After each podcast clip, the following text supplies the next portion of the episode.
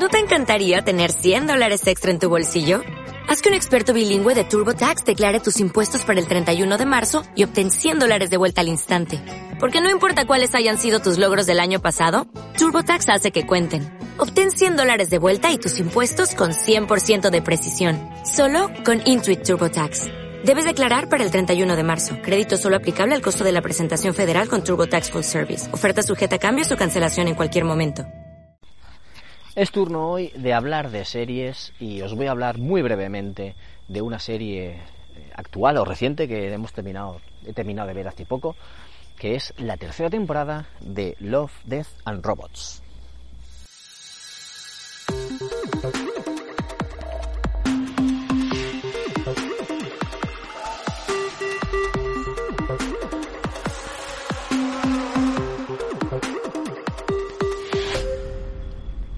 Hola, ¿qué tal, amigas y amigos de Ocio 2.0? Bienvenidos una vez más a vuestro podcast favorito de recomendaciones para cosas a hacer en el tiempo de asueto.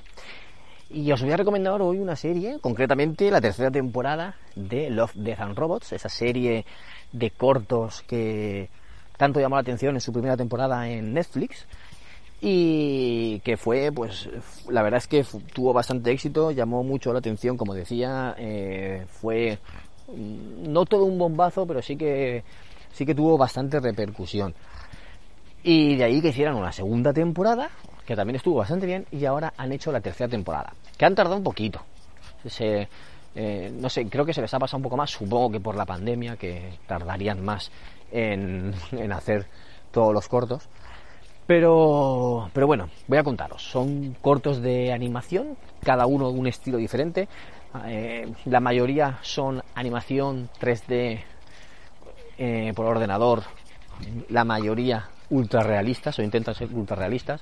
Hay otro que, que utilizan el cel shading, que es moderado 3D, pero, pero que el aspecto que tienen es como si fuera dibujos animados, como si fuera 2D pero se nota por el movimiento, por la animación, que, sigue siendo 3D. Pero queda muy bien, la verdad es que el face shading queda muy bien. Y luego tenemos también, creo que, era un episodio solo, eh, parece animación tradicional, parece, pero no estoy seguro. Pero se ve muy, muy, muy dibujo animado. No sé si será tradicional tradicional, pero se ve muy dibujo animado. Ahí no conseguí ver el 3D, pero igual, igual sí, pero bueno, ahí lo dejo que yo no lo conseguí apreciar. Y esa, tercera temporada, pues también empezaba con los dos robotitos que, empezaron la primera temporada. Y los dos no, son tres. eran muy graciosos y te hacen un repaso a, la Tierra, cómo van a varios lugares y te explican cómo murieron. Y cómo se acabó la humanidad y cómo se quedó desierta y solo quedan robots en el planeta Tierra. Y la verdad es que ese me gustó mucho la conclusión. Eh, o sea, el final del episodio eh, me hizo mucha gracia. Es un, es un episodio graciosete.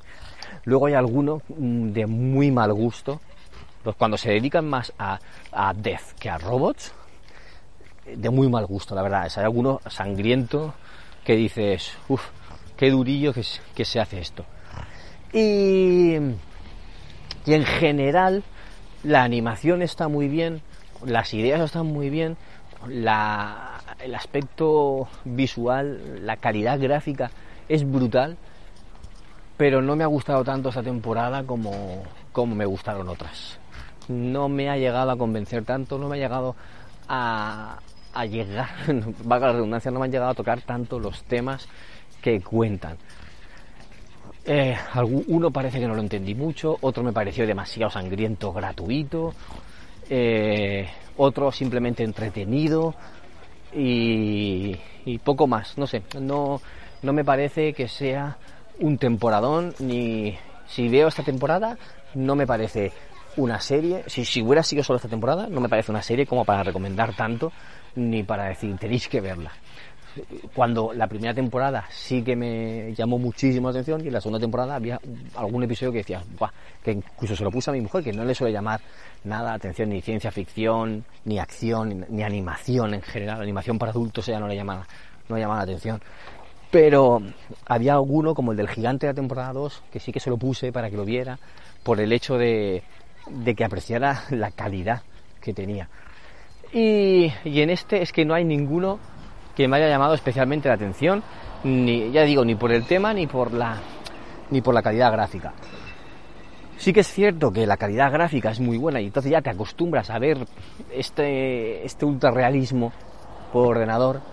Ya estás acostumbrado de verlo en otras temporadas, entonces eso ya no te llama tanto la atención. Pero entonces buscas el tema, que, te, que el mensaje que estén dando que te llegue. Y, no hubo ninguno que dijera, uff, qué chulo este episodio, eh, tengo que contarlo, tengo que compartirlo. Tal. No, ha pasado para mí bastante floja. Esta temporada ha sido muy floja. Así que pues simplemente deciros que si, si os gustaban las dos primeras y es una serie que os gusta, pues que la veáis para pasar el rato, que se puede ver en, tres horitas más o menos, sí, yo creo que en tres horitas ya te la has visto entera. Y, y si no os hizo demasiada o especial ilusión, mm, podéis saltarosla perfectamente, que no vais a perder nada.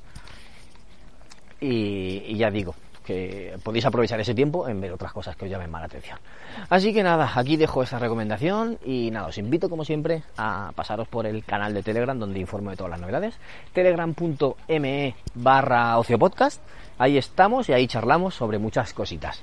Bueno, pues lo dicho, nos escuchamos por ahí, nos leemos y nos escribimos por ahí y nos escuchamos, repito otra vez, en un próximo episodio de Ocio 2.0. Un saludo a todos, chao.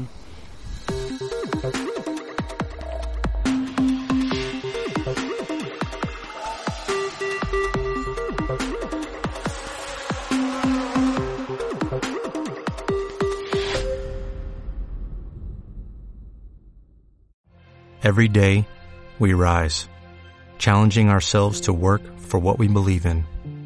At U.S. Border Patrol, protecting our borders is more than a job, it's a calling. Agents answer the call, working together to keep our country and communities safe. If you are ready for a new mission, join U.S. Border Patrol and go beyond.